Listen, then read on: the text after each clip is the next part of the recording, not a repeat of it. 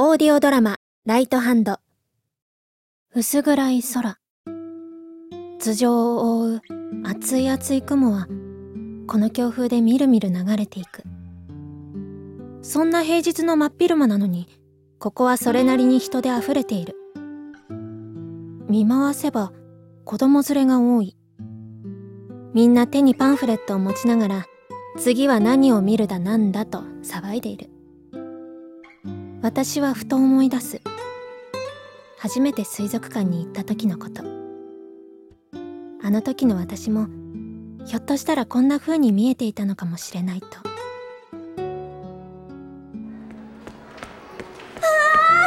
ねえ見て見て。すごいね。大きいね。そうだ。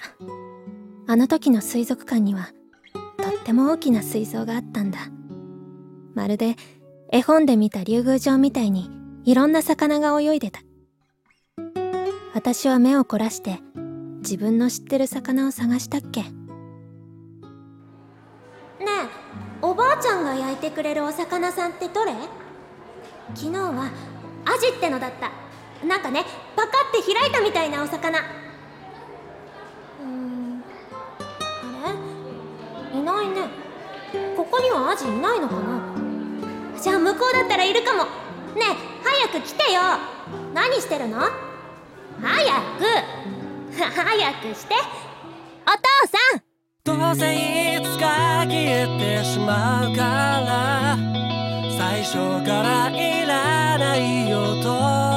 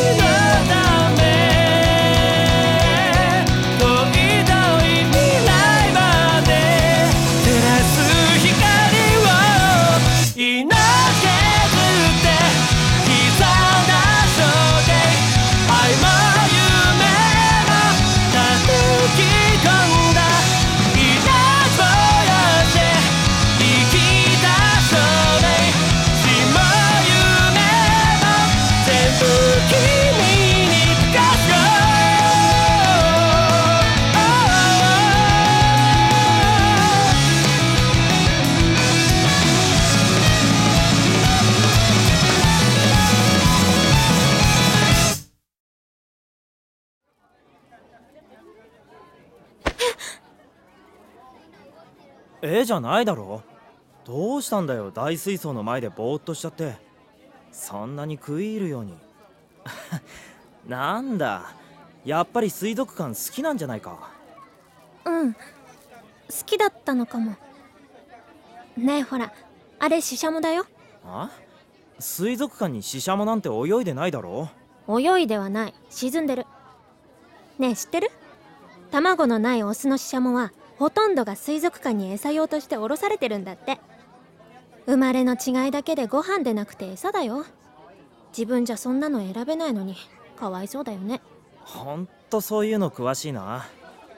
それよりももうすぐペンギンの餌やり始まるんだよ。何その訴えるような目。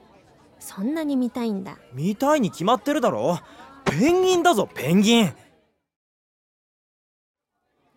ちょうど終わったところみたいだね。残念。残念じゃないよ。お前がクラゲに夢中になってるから。でも君も綺麗だって言ってたでしょ？ああのペンギン今こけた。どれ？ああ見逃した。こういうの好きなんだ。だって面白いだろ？鳥なのに飛べない上にあの足の短さだぞ。ねえ知ってる？ペンギンの骨格って膝を曲げた形になってるの。私たちの見てる足の部分は人間でいうくるぶしから下だけなの。だからその隠し持った膝を伸ばすととても足が長くなるんだよ。これってさ世界中のペンギンが膝を伸ばすという概念に気づいたらとんでもなく気持ち悪いことになるよね。何それ。本当かよ。ほんとそんなに私の言うことが信じられない？そうじゃなくてさよくそんなこと知ってるなってさ。だってツイッターで言ってたもの。なんだツイッターかよ。何？ネットの情報だとがっかりしちゃうような古い考えだったりするの？それはおかしいよね。だって君とつながったのもネットなのに。ネットは知りたいって欲求を満たしてくれる。それだけで十分有益なものだよ。別に否定はしてないだろ。おいちょっとこっち来いってほら。ハリネズミ？なんで水族館なのにハリネズミがいるの？そりゃ可愛いから。答えになってないよ。とか言いつつすっかり釘付けじゃないか。うん。なんかさ私と君みたいだよねハリネズミ。え？知らない？ハリネズミのジレンマ。寒い中に佇む2匹のハリネズミぬくもりを求めてお互い体を寄せ合いたいけれど近づきすぎると互いの針が刺さってしまう。かといって離れると凍えてしまう。別にそんなことないだろ？そうかな。君がそう言うならそうなのかもね。でもハリネズミってこんな小さかったっけ？もっと犬くらいなかったか？アルマジロと勘違いしてるんじゃないの？そんなことない。子供の頃見たのはもっとじゃあ当てにならないよ。子供の頃の記憶なんて曖昧だもの。間違って記憶されてることなんてきっとたくさんある。大嫌いなものも自分を守るために綺麗な思い出に書き換わってたりとか。思い出補正ってやつ？さ。ねえ知ってる？網膜も日焼けするんだって。だから今見ている世界は子供の頃に見ていた世界よりも色あせて見えているんだって。だから小さい頃の見た空が今より青かったとかもっと世界は綺麗に見えたってのもあながち間違いじゃないんだって。それもツイッタそう。ーあやば。もうすぐアシカショーだ。ほらリベンジだ。えちょっと待ってよ。はしゃぐ彼に手を引かれて円形のステージまでやってくる。ショーはもう始まっていた。飼育員がアシカに向かってボールを投げるとアシカはそれを鼻先で器用にキャッチする。ギャラリーから巻き起こる拍手と歓声。何度かそれを繰り返した後に今度はボールを投げたい子供はいないかとギャラリーに声をかける。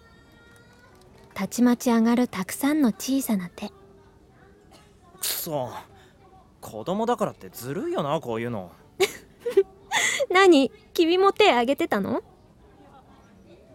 飼育員がボールを渡し男の子がアシカに数歩歩み寄る。アシカはそれに呼応するように独特の首の動きで迎え入れる。ギャラリーから笑いが巻き起こる。しかし男の子はボールを投げようとしなかった。あれ？どうしたんだろう？怖いのかな？だったら俺が代わりに。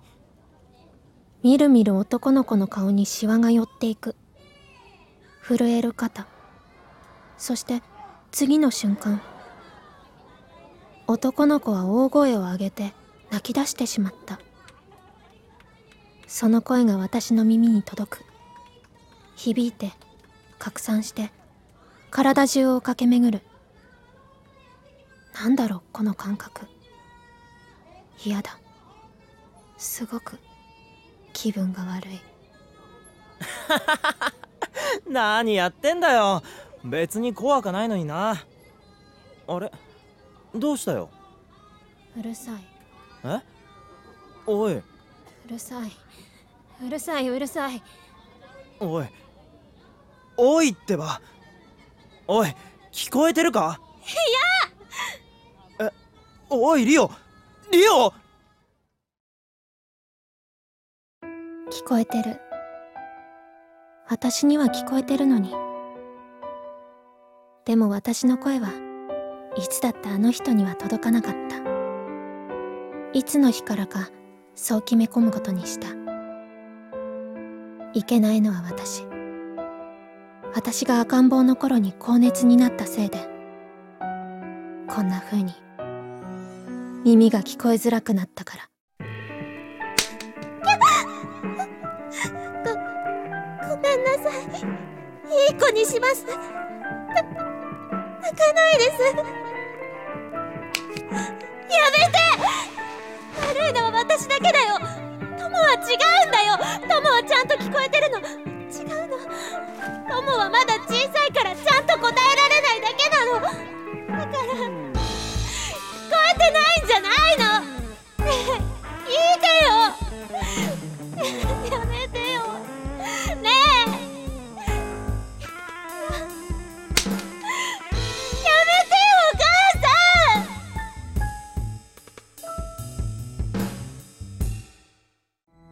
私は必死に大声を上げる。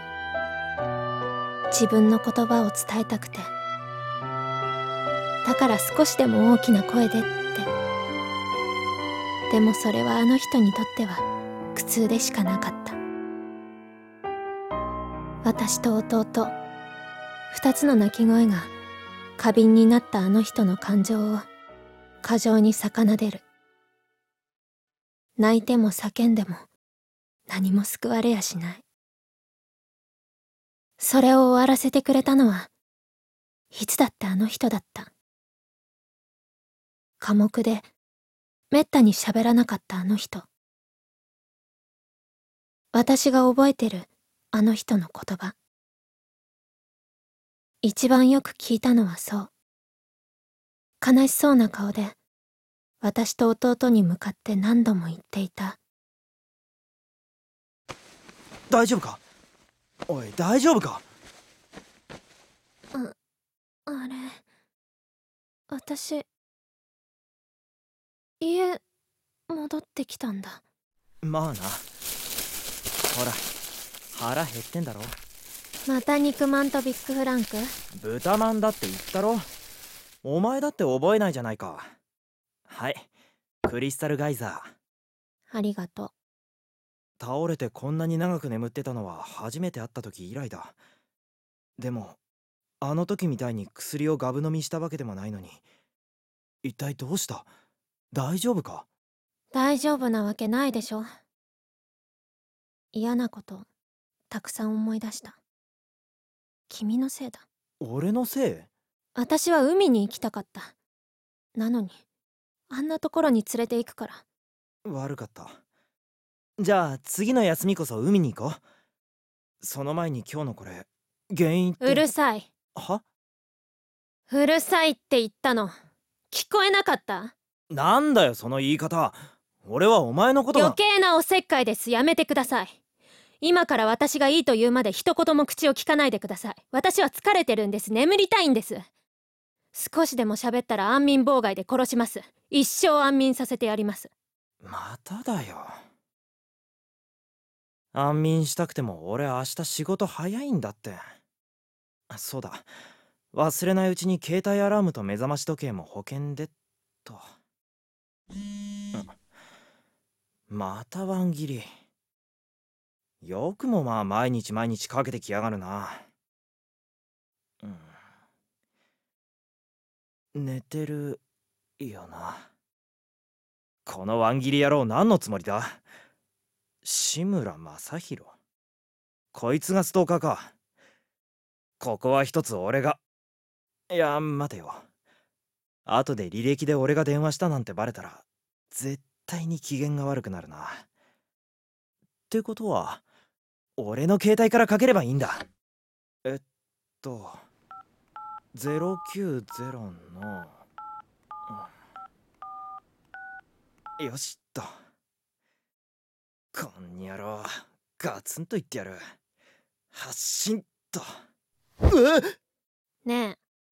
何してるの？いや別に。ああ喋ってもいいよ。今度はいい夢見られそうだったの。海の夢。海？そう。私が一番好きな海。あの海行きたいな。そしたら汚いのを全部洗い流せる気がする。じゃあそこに行こうと次は来週の木曜。OK? そうだね。それもいいかも。ちょっと夢の続きを見てくる。それが終わったらさ。セックスしない？え？どうしたの急に？急に性欲が湧いただけ。ほら昨日買ったジェルのやつも試したいし。ねえカバン取って。これ飲んで。何の薬だよたくさん気持ちよくなるための薬。なんでこんなの持ってるんだよ。昔使ってたののあまり。ほら今飲む。早く。別にこんなのなくったって。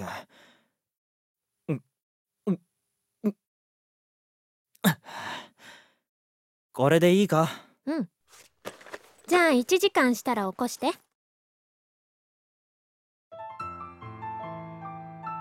俺とリオの間に生まれた確固たる日常。そう。二人の間では喧嘩だって日常の一部なんだ。そう俺は思い込んでいた。気がつけばまた足元しか見ていなかった。足元の安息を守るために躍起になるばかりで。だからそれを壊すかもしれないものは排除しようと思った。そうすれば二人はいつまでもこの心地よい関係を築いていられるって俺は疑ってなかった。でもすぐに目が覚めた。目が覚めた。目を覚まさせられた。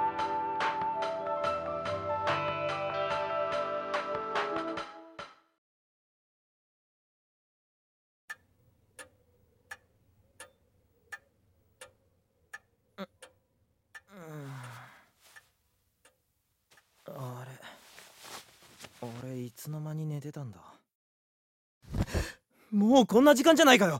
悪いリオ寝少し。あれ？リオ？まさか。やっぱりつぶやいてる。テーブルを見ろこの手書きフェチ。なんだよそれ。あ手紙？夢の続きを見に出かけてきます。多分そのうち戻ります。なんだよそれ。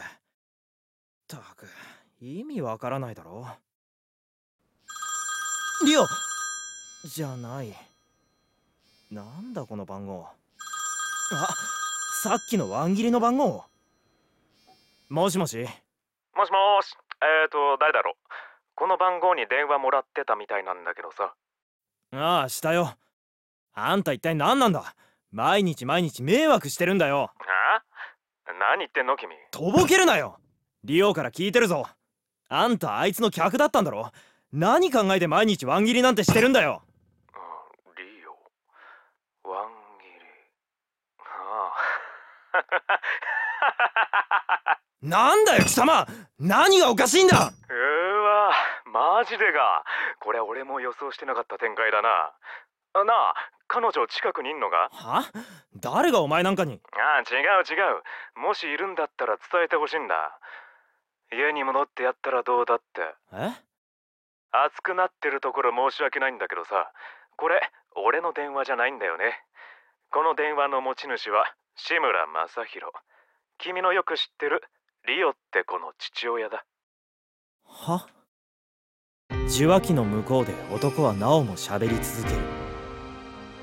でもそのどれもが俺の耳には届きやしなかった。突然の出来事にただただ頭が真っ白になる必死になって今起きている現実を理解するために何度も何度も反芻する。リオと過ごした。この3ヶ月。はじめましてじゃないか。駅と横断歩道と昨日と今日ここで。4度目だ。そういうわけで私今日からここに住むことにしましたから。あ拒否権はないです。名前は本当高島リオ君にここを追い出されるとすごく困るってのも本当。家出。うん家出とは違います。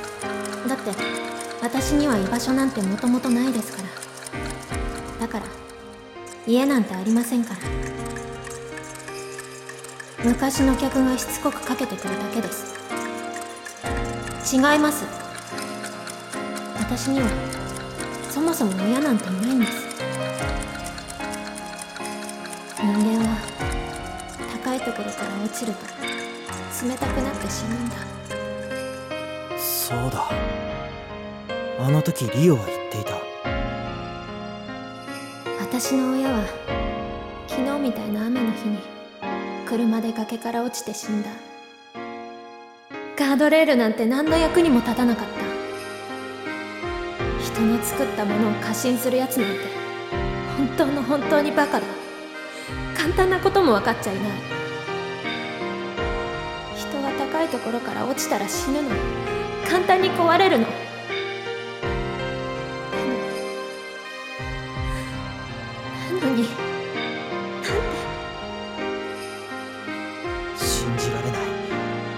信じたくない。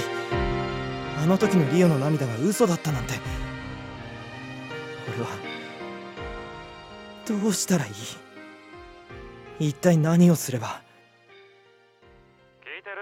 おい聞いてるか？まあでな。その実家ってのが江ノ島で。受話器の向こうから流れ続けるノイズのような男そのフレーズだけは不思議とすっと最短距離で耳へ流れ込んできた。江ノ島。そうだ。彼女は海に行きたがっていたんだ。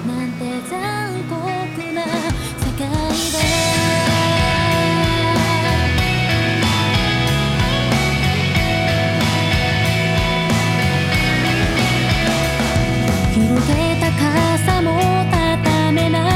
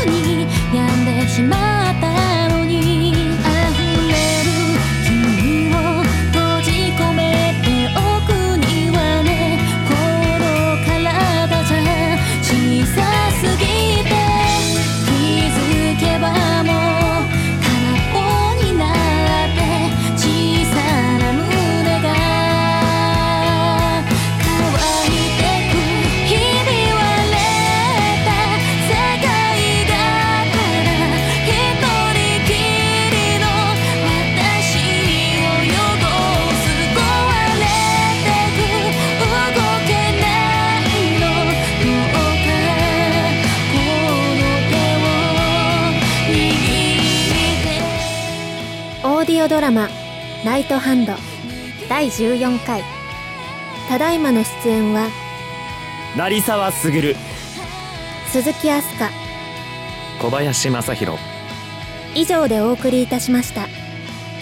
オーディオドラマ「ライトハンド」次回もお楽しみに